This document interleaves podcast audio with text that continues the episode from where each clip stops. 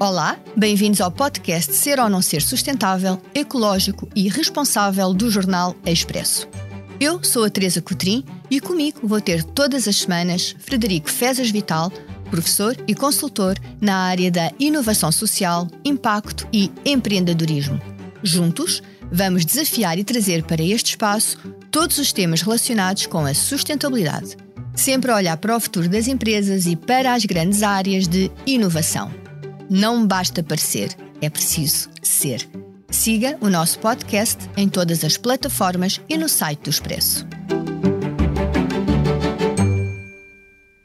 Este podcast tem o apoio de Somos Sustentabilidade. Banco Montepio. Valores que crescem consigo.